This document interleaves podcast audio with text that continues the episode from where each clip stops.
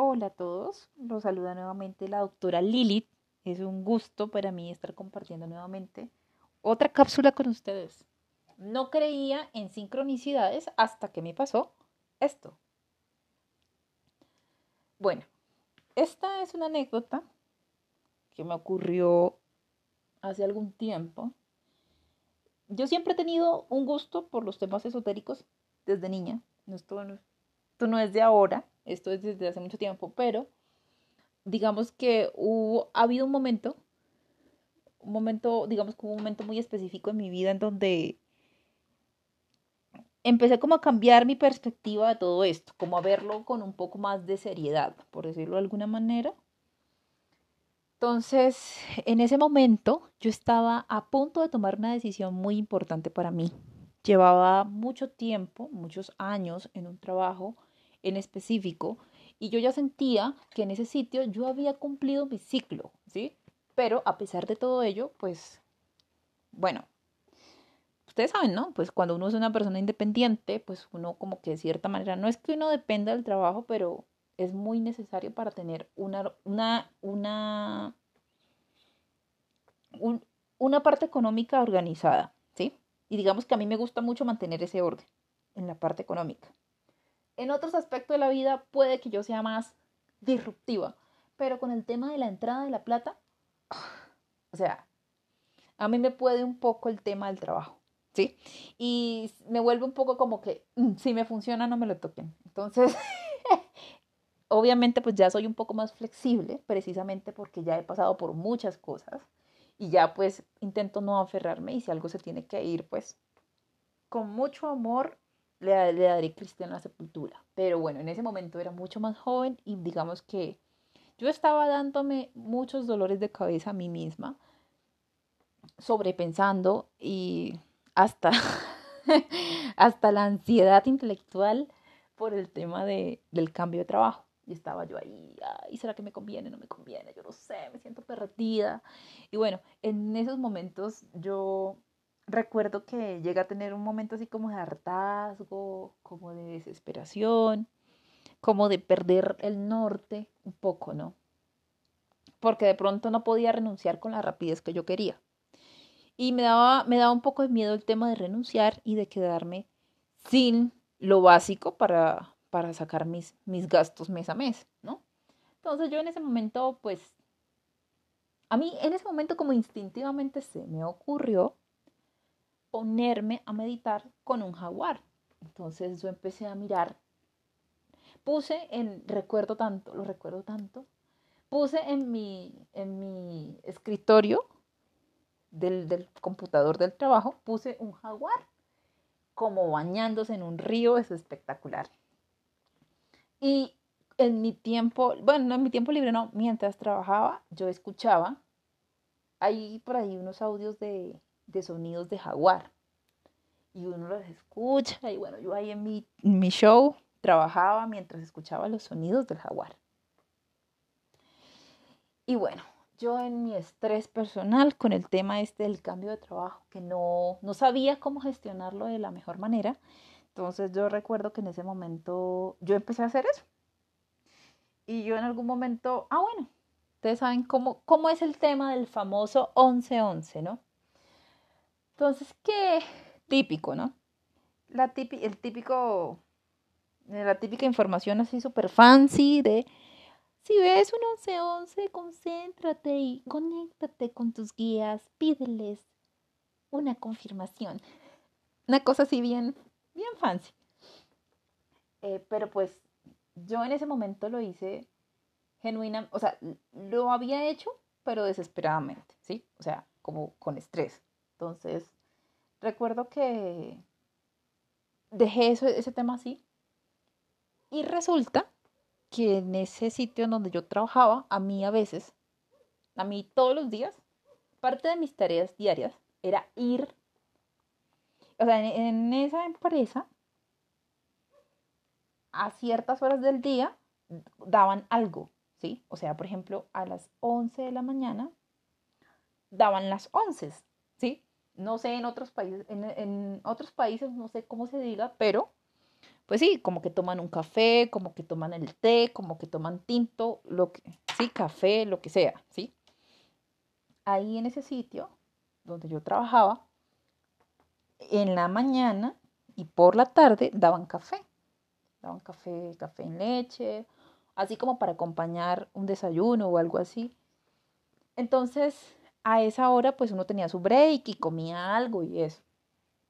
¿Qué pasaba en ese sitio? En ese sitio pasaba algo muy curioso. Entonces, como yo tenía que, yo no tenía, ¿no? Sino parte de mi trabajo era salir, ¿sí? Afuera a la tienda a comprar la leche para hacer el café. Y hacer el café, ¿sí? Eso, eso era parte de mi trabajo. Entonces yo, pues yo lo que hacía era, le preguntaba a todo mundo, ¿sí? Eh, a todo mundo en esa empresa. A veces estaban todos y a veces no, porque a veces muchos de ellos tenían que estar saliendo, ¿sí? A comprar afuera y bueno, ¿sí? Hay personas que no están todo el tiempo en su puesto de trabajo. Así es esa empresa. Esa es una empresa en donde todo el mundo como que se tiene que mover mucho y es muy usual que hayan días en la semana en donde no están todos y si está uno no está el otro y si está el otro no está el uno. Ahorita esto parece no tan relevante, pero se van a dar de cuenta que sí lo es. El punto es que a mí me correspondía ese día ir por la leche para el café.